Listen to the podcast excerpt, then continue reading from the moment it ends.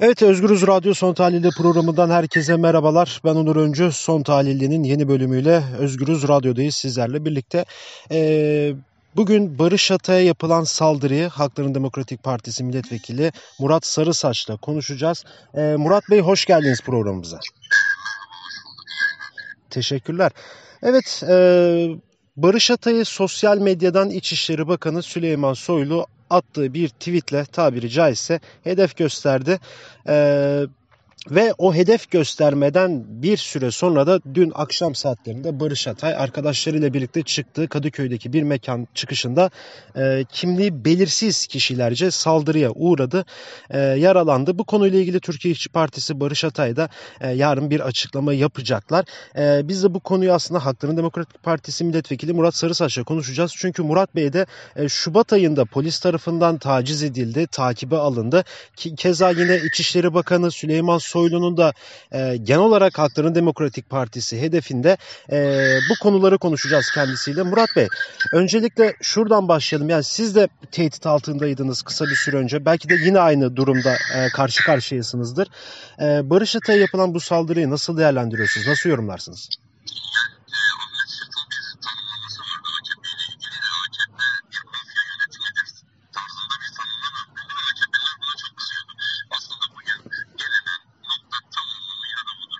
Hı hı. Özellikle İçişleri Bakanı'nın tehdit eden, onu suçlayan bir tweetten sonra saldırıya uğraması tabii ki tesadüfi değil. e, bu çok planlı, organize bir iş. Yani İçişleri Bakanlığı e, sadece polislere e, bakanlık yapmıyor. Evet. Şundan anlaşılıyor ki çok paramiliter güçler yani tam bir mafya anlayışıyla, çete anlayışıyla da e, yetiştirdiği emri altında e, yüzlerce kişi var ve bunları da bir şekilde e, tehdit unsuru olarak kullanıyor. Yani sadece evet HDP üzerine e, inanılmaz bir e, baskı, inanılmaz kriminalize eden, sürekli e, tehdit eden yani Süleyman Soylu'dan tutun Devlet Bahçeli'ye Erdoğan'a içinde bu HDP'lilere, muhaliflere küfürleri çıkarın neredeyse 2-3 cümleleri kalıyor. Evet. E, her zaman e, bir tehdit e, diliyle e, bizi tehdit eden işte e, Kürt illerinde genelde biz vekiller çalıştığımızda e, polisleri üstümüze salarak yani e, hatta polis olup olmadıkları da belli olmuyor çünkü biliyorsunuz benim olayımda da Evet. e, kimlik sormuştum ve kimliklerini göstermeyip kaçmışlardı. Kamerayı aldığım zaman kaçmışlardı. Ondan sonra işte bunun üstüne örtmek için e, aracımı durdurup aracımın içerisinden bizim parti meclis üyesini işte sanki evinde terörist yakalanmış falan tarzıyla bir haber geçtiler.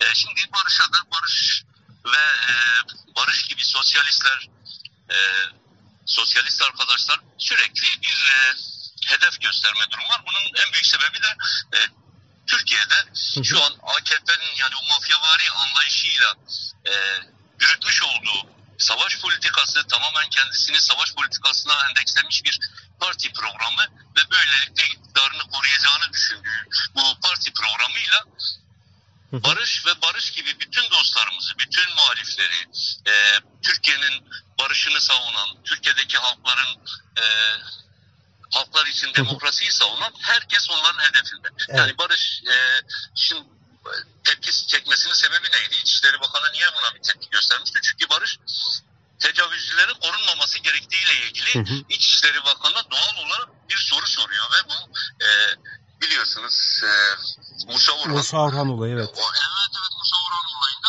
açık bir şekilde hatta mesajları da çıktı. Ya- Bir, e, genç bir kadını 15 gün alıkoyuyor, tecavüz ediyor. Sonrasında e, intihar mektubuyla beraber Evet. olay ortaya çıkınca normalde e, milletvekillerini, halkı yani muhalif olanları bir tweet attı diye aylarca cezaevine atmaktan imtina etmeyen bu anlayış bir tecavüzcü bir hafta o da e, sosyal medya baskısıyla tutuklanan kişiyi bir hafta içerisinde tekrar serbest bırakıyor ve Barış Atay'ın gösterdiği aslında Barış Atay halk adına bu tepkiyi gösterdi. Yani Evet. çünkü toplumun bugün geneli e, bu konu hakkında tepki gösteriyordu ve tepkisinden dolayı zaten tutuklanmıştı. Şimdi Barış sadece bunu e, bir milletvekili olarak, halkın bir milletvekili olarak dile getirdi. Ama işte tabii Süleyman Soylu e, tecavüzcüleri savunduğu için bu belli ki Süleyman Soylu'yu inanılmaz öfkelendirmiş. Onun anlayışını inanılmaz öfkelendirmiş. Ve 4-5 kişiyi bir çete grubunu Barış Atay'ın üzerine göndererek e, bu olayların üstünü kapatacağını e, bizim muhaliflerin, sosyalistlerin evet.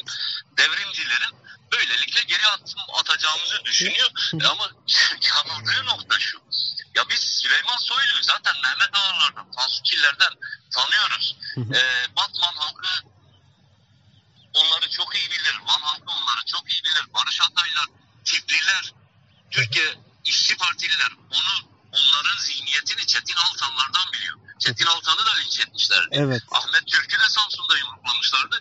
Biz onları çok iyi biliyoruz ama onlar da şunu biliyor. Yani Mehmet Ağar, Tansu Çiller, o Gladiocu, e, anlayışlı daha önce de 17 bin faili meçhule imza attılar. O insanlar bu biz 17 bin faili meçhulün geleneğinden geliyoruz. Nasıl ki onların çocukları geri adım atmadılarsa bu halkın vekilleri, bu halkın e, öncüleri hiçbir şekilde geri adım atmaz ve sonuna kadar da bu mafyavari, bu çeteci anlayışın üzerine gideceğiz. Yani başka yolu yok öyle Evet. 4-5 kişi zaten başka bir şey de Sü- Süleyman Soylu'dan beklenemez açıkçası.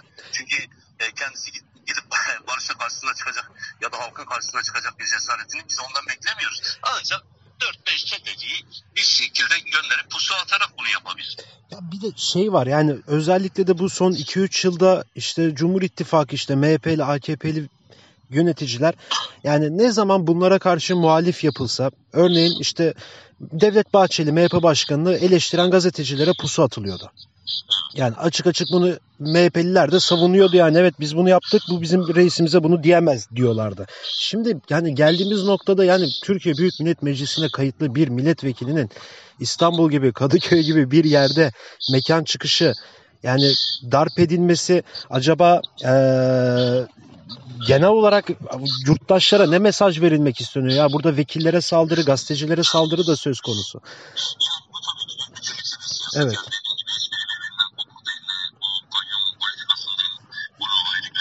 bu tabii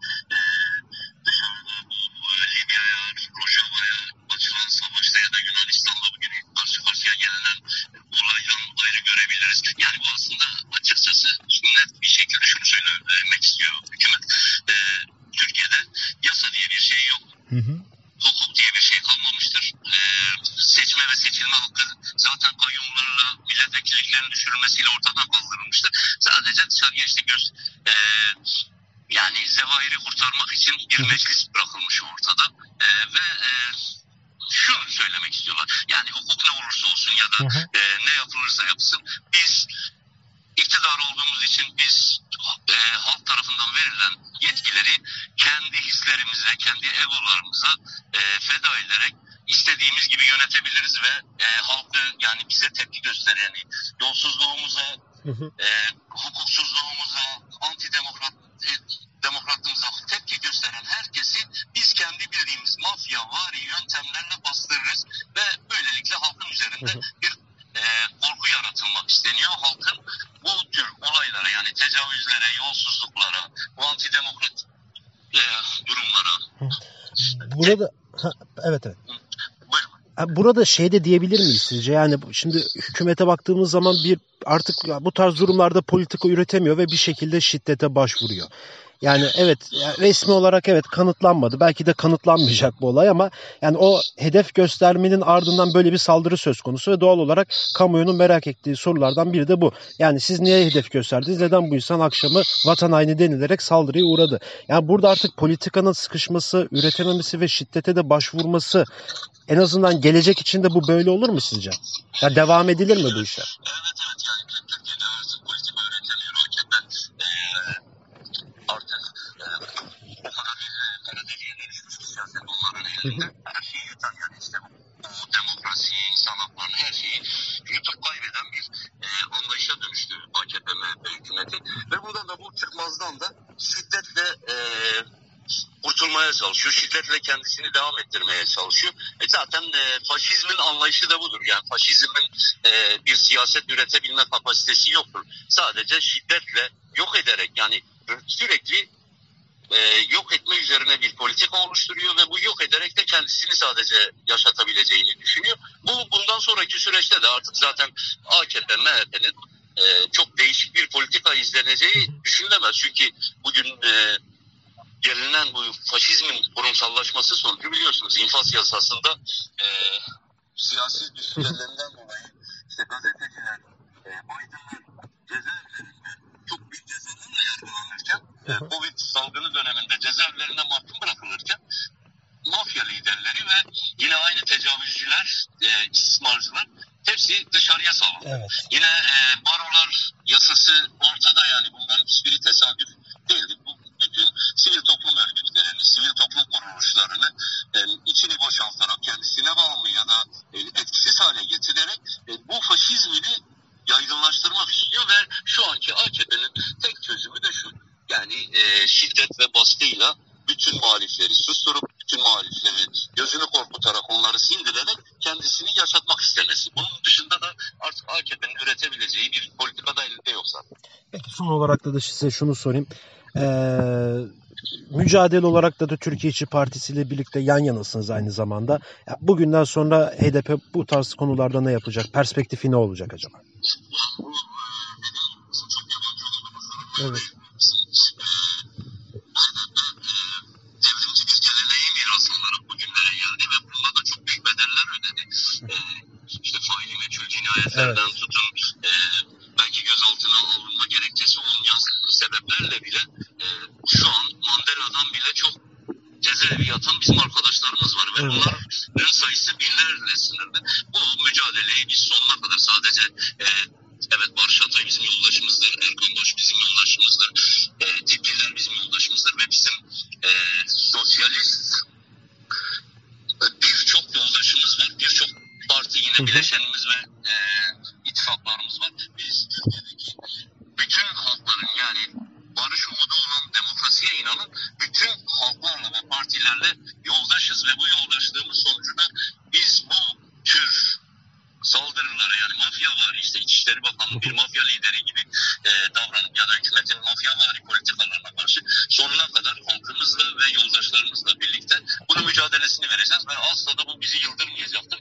Bu eminim ki barışa yapılan e, bu saldırı sadece görünen yüzü binlerce işte Ebru Tintiklerden tutun Aytaç Üstad'a evet e, bunların hepsine bütün toplumsal kesimlere saldırı yapılıyor ama biz de şunu çok iyi biliyoruz bizim devrimci geleneğimizde e, direniş vardır sonuna kadar mücadele vardır ve bu böyle de devam edecek kaybedecek olanlar e, bütün halkımız da buna inan halklarımız da buna inansın ki faşizm olacaktır.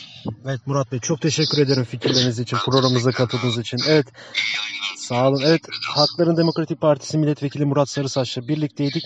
Ee, Barış Atay'ın e, saldırıya uğraması Murat Sarısaç'ın da bilindiği gibi Şubat ayında polisler tarafından takip edilmesi, taciz edilmesi e, ve aslında son zamanlarda da e, muhalefette olan milletvekillerine, kesimlere özellikle de İçişleri Bakanlığı tarafından hükümetin tehditlerini konuştuk. E, yarın başka bir programda başka bir konuk ve konukla görüşmek üzere.